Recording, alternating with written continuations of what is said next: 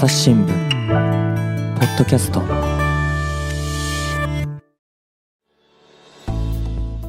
朝日新聞の安田恵子です。本日は編集員の豊修一さんにお越しいただいております。豊さんよろしくお願いします。どうもよろしくお願いいたします。豊さんは憲法が専門ですよね、はい。で昨年8月に憲法ってなんだっけっていう前後編の回にも出演いただいたんですけれども今回も教えて豊さんっていうことでこれってなんだっけとか何が問題なんだっけっていうことを聞いてまいりたいと思います、はいよろしくお願いしますよろしくお願いします。で私は今回ですね取り上げたいのは性的少数者や同性婚の人たちに対する首相秘書官の発言なんですね。で、これ発言が報じられた後に秘書官が差別的なことを思っていると捉えられたとしたら撤回する。で、記者団に語って、岸田首相は多様性を尊重し、包括的な社会を実現していく内閣の考え方には全くそぐわないとか、不当な差別、偏見はあってはならないっていう、こう、まあ、釈明というか発言をしてるんですね。で、まあもちろん差別はいけないし、多様性を尊重しなければならないっていうのはわかるし、その通りなんですけど、いやなんかこの発言のこの問題って、うーん、なんかちょっもっと根源的なことが問われてんじゃないのかなっていう気がしてたんですが、で、豊さんに聞いてみたいんですけど、この発言はなぜ問題なんでしょうか？はい。あの、僕も最初、あれ、ニュースで読んでですね、うん。えー、もう本当言語道断だなと、えー、本当にその、性的少数者のことをまあ傷つけてる、うん。えーしかも政府の、えー中枢っていうか、ど真ん中にいる、えー高級官僚ですよね、はい。えーの差別的発言で、まあ、言語道断だなと思ったんですけど、同時にその後の、えー岸田さんの対応も見ても、うん。これ結局これ、明らかに実はその個人の、はい。例えば秘書官の、えー個人の資質にとどまる問題ではなくて、これ日本の実は人権教育の、えー失敗うんではないかなというふうに思いました。要するに、うんえー人権というものが何かということが、実は、えー秘書官及び、えー首相にも、えー共有されていないとはいいうことかなと思いました。つまりこの問題っていうのは人権の問題なんだよっていうことですよね。はい。ですから、岸田さんがまあ多様性っていうようなことをおっしゃってて、もちろんその多様性のある社会っていうのは、僕も、あのー早くできたらいいなと思うんですけれども、その前提として、つまり一人一人がかけがえのない個人として尊重される、うん。えー生きやすい、一人一人が、えあのーまあ、僕と安田さん、僕男性、女性、年齢も違うし、あるいはまあ国籍も違ったりね、いろんな人が生きている社会で成り立っている、そのそれぞれの違いをはい。認め合いながら一人一人をかけがえない存在として扱って、その結果、多様性が生まれるっていうことだと思うんですよね。うんうんうんそれだから多様性はなんか、えーえー目的のように、えー言われることが多いんですけど、僕なんかはその、きちんと一人一人の人権が尊重されれば、おのずと多様性は生まれると思うから、なんか、あの、論理が逆転しているようにも感じました。うんなんか今人権って聞くと、ただなんかすごい大きな話で自分とどう関わりがあるんだろうっていうのも思ってしまうんですけど。そうなんですね。だから、なかなかこれ、人権教育の失敗って言いながら、自分自身も、ちゃんと、あの、人権ってなんだって、あの、教えられてなかったなっていうふうに思うんですね。で、あの、最近、あの、取材で、えーその人権教育というか、まあ、法教育っていうか、まあ、の取材をしている中で、まあ、中学生の教材にね、こういうのがあったんですよ。はい。えー世の中でね、えーみんなで決めていいことと決めていけないことがあるんだと。はい。で、えーで決めちゃいけないことを、えー定めてる。それが人権なんだ。多数決では決めちゃいけないことが人権なんだよって言うんですけど、はい。安田さんに質問していいですか？お、逆に。はいはい。えーその副教材によると、いくつかあの質問があるんです。はいえーえー丸か×か。次は多数決で決めていいかいけないか、えーです。はい。えーまず一つ、えー政治を批判した人を処罰すること。処罰してはいけません。はい。正しいです。はい。えー他人のものを盗んだ人を処罰すること。OK です。OK、OK。じゃあ、政府が国民一人一人の職業を、えー決めちゃうこと。ダメでしょダメです。じゃあ、なんでその政治を批判した人を処罰することはダメなんでしょうか？う。ん。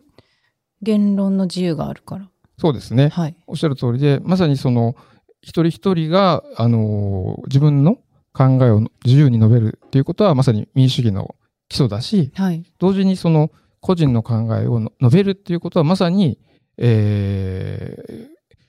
個人の考えを述べることを禁止するっていうことはまさにその人の個人の尊厳っていうのを否定しちゃうことになっちゃうからダメですよね。だうん。から職業を選ぶことについてもまさに本当は、えー職業を選ぶってどんな職業にえー選ぶのかつきたいのかっていうのがまさに個人の自分の決定に委ねる話で、うん。で、それを、あの、政府が介入したりすることはいけませんねっていう。だからそれぞれ、その人が持ってる、あの、中、あの、大切な、えー価値、はい。いそこを、に触れちゃいけないですよっていうことが、えー人権を守るっていうことなんじゃないかなっていうふうに僕なんか理解してます。豊さん以前私に、はい。人権ってこういうもんだよって話してくれた時にすごいわかりやすく言ってたのはいがあるんですけど、覚えてますか？だから人権は、うん。えー多数決では、えー決めちゃいけないものが人権。うん。あるいは、えー一人一人が、えー持ってる、あの、えー一人、だから人が人であるがゆえに持っている大切な価値。うん。で、そこは誰も奪っちゃいけませんよ。そうなんです。私ね、メモしたんですよ。はいそれ、はいあの、豊さんが何て言ったのかっていうのを。誰かとの比較ではなく、その人が、その人であることが大事で、はい。それは多数決によっても奪われるものではありません。はいそれが人権です。いろんなものを、その人がまとってるいろんなものをそぎ落とした後に残る核となるものなんですっていうふうに言ってました。まさに、ありがとうございます。おっしゃる通りで。その通りだと思います。で、ただ、あの、豊さん人権教育の失敗って話あったんですけど、私も自分自身のことを思い返してみたら、人権教育って受けた記憶はあるんですね。ただ、なんかそれって差別はダメだよっていう話だった気がして、今のあの豊さんが説明した話とはちょっとだから違ってたような印象なんですけど。そうなんですよね。結局、差別はダメだよっていうのは、やっぱり人と比べてる話ですよね。ああ、はいはいはいだ。からよく、まあ、相手の気持ちになって考えてあげましょうねみたいなうん。でそれ傷つけちゃいけませんよねっていうことでもそれはその人と比べているのでそうではなくて人権はまさに、えー安田さんが安田さんあるいは私が私であるっていうことそれ自体が尊いんだと。うん。でそこでその大切なあの犯しちゃいけないような大切な核そぎ落として、たた時に残る大切なものを持っていてそれは誰も奪っちゃいけないっていうその人がその人であるがゆえに持ってるっていううー風なアプローチにはなってないから何か、あのーそこが、えーうまく伝わってないのかなっていう気がしますね。それがこの教育現場とかも含めてですね、はい。そのなかなか浸透しなかったのはどうしてなんですか？だから今の話は要するに人権と、えー道徳的な話が、まあ、あのーごっちゃになってるっていうか、あの、人を傷つけちゃいけません。お友達と仲良くしましょうね。うんえーお父さんお母さん大切にしましょうねっていうような、ような道徳的な話と、えーその人権、えー人が人であるが、えーことだけで大切にされなきゃいけないとか、えーそれは誰も奪っちゃいけない権利だよっていう、そういうことがその長い歴史を得て考え、えーどんどんあの人間の英知としてこう、えーそれが積み重ねられて今あるわけですよね。はいそういうその中で歴史であるとか、いうようなこともやっぱり教えられないので、えーっていうようなところが問題なのかなって気がしますね。これは日本特有のなんか事情なんですか？えっ、と、海外のことはよくわからないんですけれども、やっぱりその日本特有な事情として、えーずっとその憲法の取材をしてきて思ったのは、やっぱりその、で人権というのは、まあ、まさにその個人を,、はい。を大切にしましょうっていうところなんですけど、えー日本の保守的な政治家って、個人が嫌いなんですよね。えーどういうことです いかやなんかね、その、例えば、えー自民党の、えーが2012年に出した、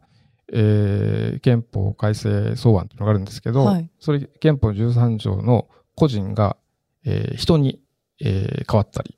してるんです。あるいは、待ってくださいよ、待ってくださいよ。憲法13条って何をあ歌ってるんですか？個人の尊。重。個人の尊重ですね。で、その個人が、まあ、人に変わってるんですけれども、幕とした。はい。だから、本当はその個人っていうのが、まさにその、個人と集団、あるいは、こあの国家に対して個人がいて、で、その個人は持ってるのが、まあ、人権ですよね。はい。だからそれはその、えーどんな、あの、集団か、か、あの、極端なこと言うと、家族？はい。家族の中であっても、24条って、あの、えー婚姻の自由とを定めてるんですけど、その、憲法24条の中には、えー両性の本質的平等と個人の尊厳っていうのが書かれてあって、はい。ですから、家族の中にあっても、夫と妻は対等の関係で、えー個人としてそれぞれ、あの、尊重されなきゃいけないっていうところがあるんですけれども、はい。ただ、長いその日本の歴史を見ると、その家父長制に歴史が長くあって、はいで、その中で、まあ、その家制度の下で、家に属してるからっていうことで、まあ、女性が、の権利が虐げられてきた。うん。で、結局女性の人権が認められてこなかったっていう。まあ、それを、をまあ、あの、24条は破壊しようとしたんですけど、で、破壊することで、男と女が家族の中でも、えー自由で対等な地位に、えー置こうとする。はい。ところが、そういうことに対して、えーそういう価値観、えーは嫌いだと。個人主義的だっていうことで、えーそれ24条おかしいという議論が、日本国憲法ができてからもう数年、えー経ってですね、それから、それ以降ずっとまあ続いてきたっていうか。確かにこの個人の尊重っていうと、はい今まで話してきたみたいな人権、その人がその人らしくいるっていうことを尊重しましょうって話だけど、はい人の尊重になると。ちょっと話が違うのかな？人、人ってと、なんか、しゅばうん、そう、漠然としちゃうんですよね。そうですね。はい。だからそういうすると、その個人、えーの観念とかが消えちゃってる。それこそ道徳の話になっちゃってますよね。はい、はい。で、個人の尊重っていうのを歌って、13条で、憲法13条で個人の尊重っていうのを歌って、24条の両性の本質的平等っていうもので、家制度というものから女性を解放しようとしたんだけど、はい。で、実際解放したんだけれども、ところが、じ、現実には戦後もずっと、あのー性的役割分業うんみたいな、えー古い価値観はやっぱり残っていて、で、えー男が働いて、で女性が、えー家を守る、子育てをする、みたいな、そういう価値観っていうのはやっぱりこう、残ってた。うんで、実際そういう価値観のもとで育った多くの政治家が、今も、えー世襲やってるっていうか。うん、この発言っていうのは、まあ、そもそも岸田さんも同性婚について問われて、はい。家族観とか社会観が変わってしまう課題だっていうふうに発言そもそも最初にしてますよね。はいだからその家制度的な考えっていうかそのさっき豊さんは個人主義になってしまうって言ってましたけどここでも個人主義と個人の尊重っていうのがまた混同されちゃってるんですかね。多分、あの、この家族観が変わる、えー価値観が変わるっていう時に、おそらく、えー想像してるのは、まあ、その古い家族うん、だと思うんですよね。家制度ってことですか？家制度も、家制度もそうだし、えー家族は男と女でなきゃいけい。ないみたいうんうんな、多分そのふ二つあるんじゃないですかね。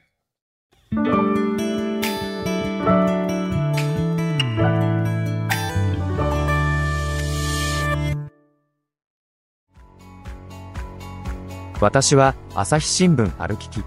人工音声が伝える速報ニュースのポッドキャストです通勤中でもお料理中でも運動中でも趣味の作業中でも何かしながら最新のニュースをフォローできます。あなたの知りたいニュースどこででも。朝日新聞ある聞き。たった数分で今日のニュースをまとめ聞き。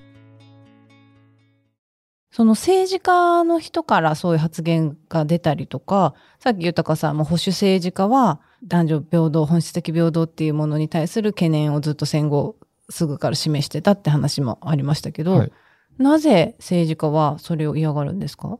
おそらくこれも、あの、一つは価値観として、いやもう、えーえー日本の伝統なんだと。で、えーこれは、あの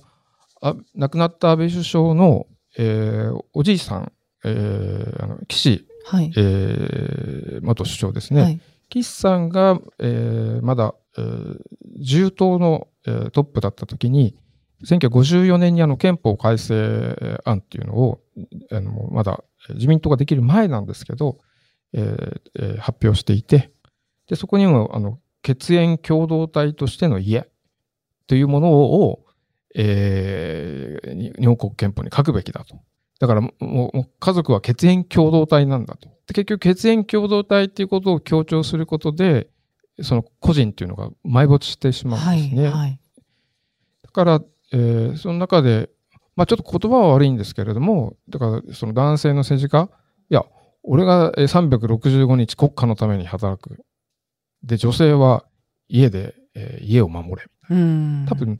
ずっとそういう価値観に縛られていて、だからそれを否定する24条っていうのは、えー本当に目の上の単行部というか、うんっていうことだったんじゃないかなというふうに思っています。それはずっと、今でもその、女性にね、えー選択的夫婦別姓のを認めると家が壊れるとかですね、いう人いますけれども、なんかそういうものとつながってんじゃないかなっていう気はしますね。うん確かに政治家のこの選挙取材とかして当選するあのした政治家の様子を取材してると花束もらって一緒に支援者と万歳と言って手を挙げるそばで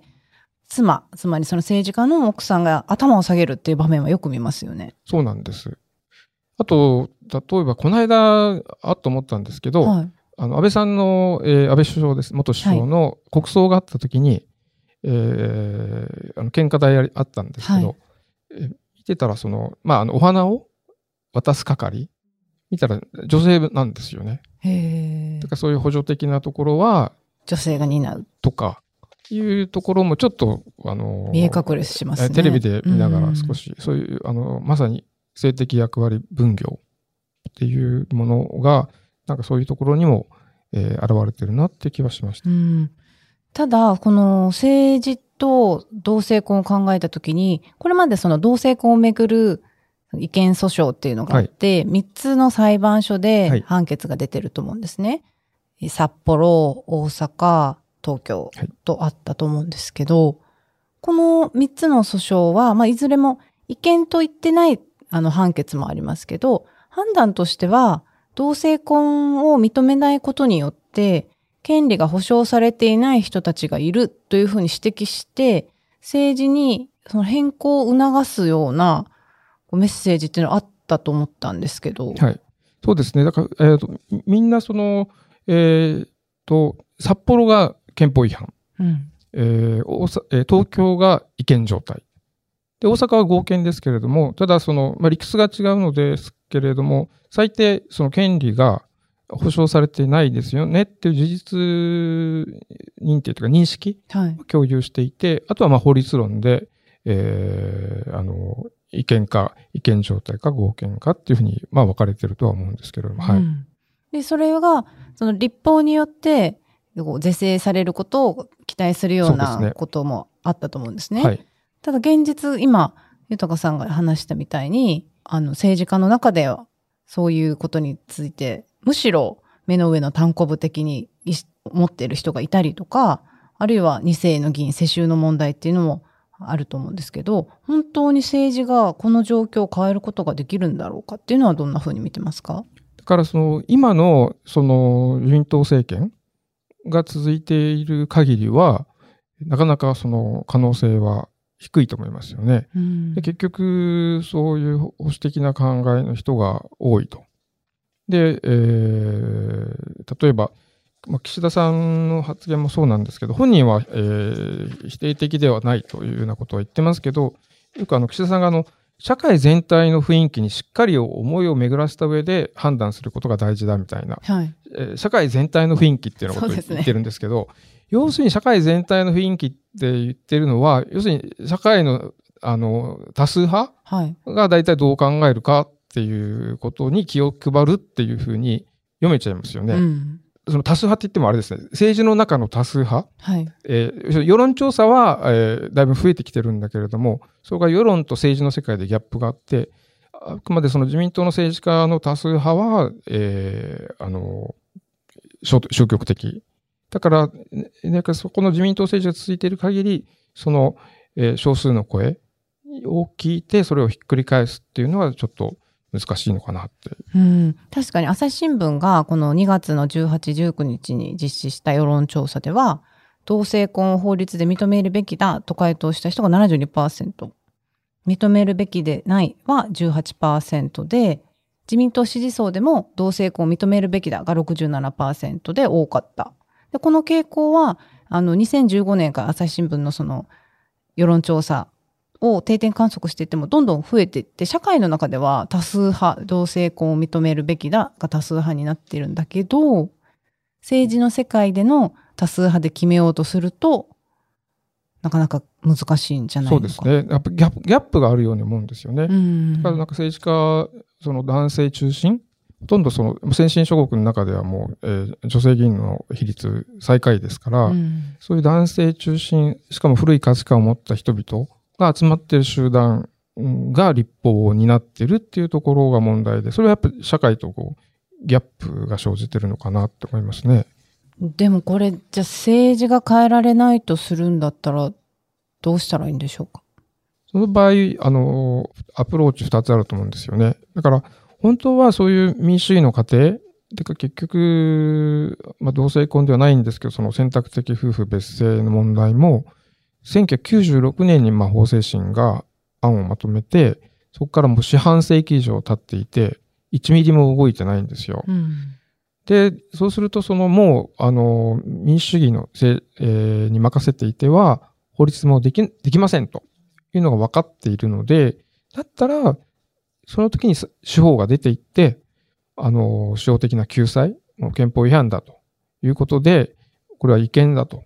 えー女性の権利が認められてない、えー違憲だっていうことをメッセージとして明確に出して、うんえー司法、えー立法を動かすっていうことをやることが、えー日本の最高裁に求められてる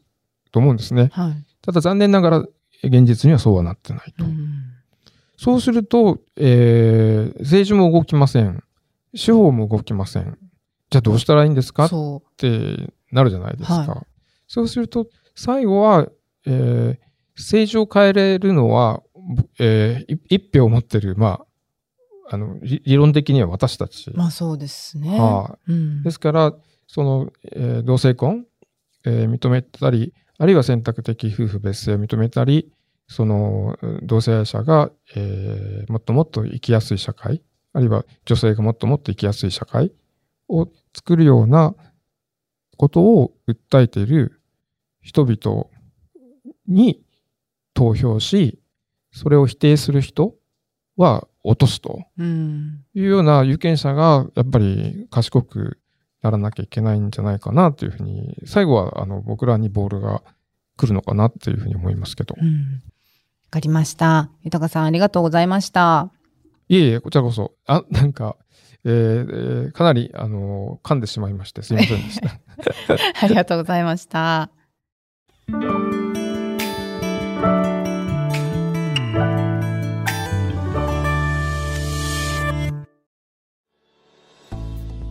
はい、編集員の豊修一さんでした。豊さん、最近書いた記事の中でも、ぜひおすすめしたいなっていうのがあれば、リスナーさんにお伝えしてもらえますか？あの、私今、あの、オピニオン編集部っていうところにいて、あれそうなんですか？そうです。あの、そうなんですよ。それで、そう、オピメンよく書いてるなって思ってました。はい、でで、まあ、インタビューをして、その人権に関して、えー先日、あのーですね、えー憲法学者の、ええー辻村美代子さんっていう方や、あの、国際人権をやってる弁護士の土井かなえさんらにですね、まあ、インタビューをして、えーなぜこの日本の人権状況うんが前に進まないのか、あるいはあの国際機関からですね、いろいろあの日本の人権状況、問題がありませんかって、こういろいろ注文をつけられてるんですけれども、なかなかそれがこう日本が受け入れようとしないと。うんでそれどう考えたらいいんですかっていうようなことを、えー聞いたので、ぜひあの読んでいただければと思います。はい、えー辻村美代子さんにインタビューした記事がえーデジタルの見出しを読むと日本の人権状況は後進国レベル辻村美代子さんが背景を解説という記事でもう一つが NGO 代表の土井かなえさんにインタビューした記事この見出しは国国内人権機関なんで日本にないの？NGO 代表土井かなえさんの疑問この2本ですね番組内容を説明した概要欄にリンクを関連記事として貼っておきますので、ぜひご覧いただければと思います。リスナーの皆様、今回も最後まで聞いてくださってありがとうございました。番組の感想やご意見をぜひお寄せください。メルマガも配信しておりますので、こちらもぜひ読んでみてください。朝日新聞ポッドキャスト、朝日新聞の安田恵子がお伝えしました。それではまたお会いしましょう。